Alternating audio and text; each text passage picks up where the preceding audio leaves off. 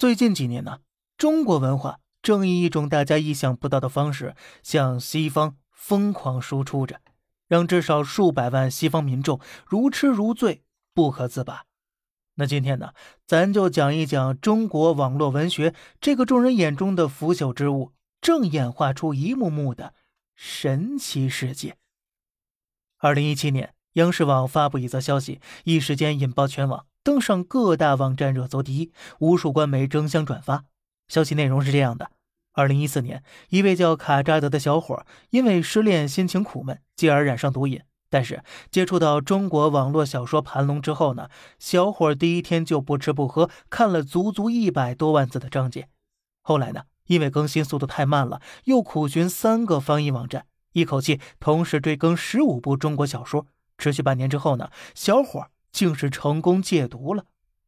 看小说能戒毒，哎，对中国人来讲，这一定是不可思议的。但是对于老外来说呢，中国的网络文学就好比清朝李鸿章访问美国看到的摩天大楼一样，要多震撼有多震撼，要多上头有多上头。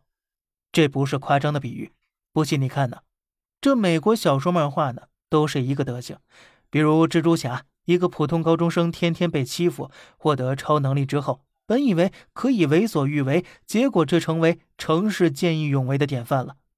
美国队长原本很瘦弱，被美国大兵们狠狠的嘲笑，获得超能力之后啊，却被设置成为乐于助人的形象，最后连最喜欢的女人都没法待在一起，不够爽啊！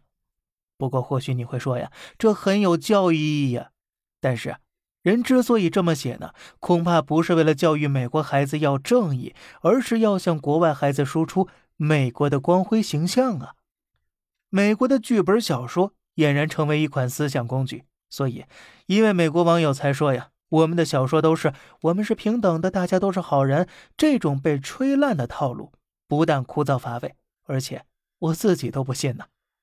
那么，中国的网络文学和这些相比，究竟是用什么吸引大鼻子白皮肤的西方人的呢？咱们下期接着聊。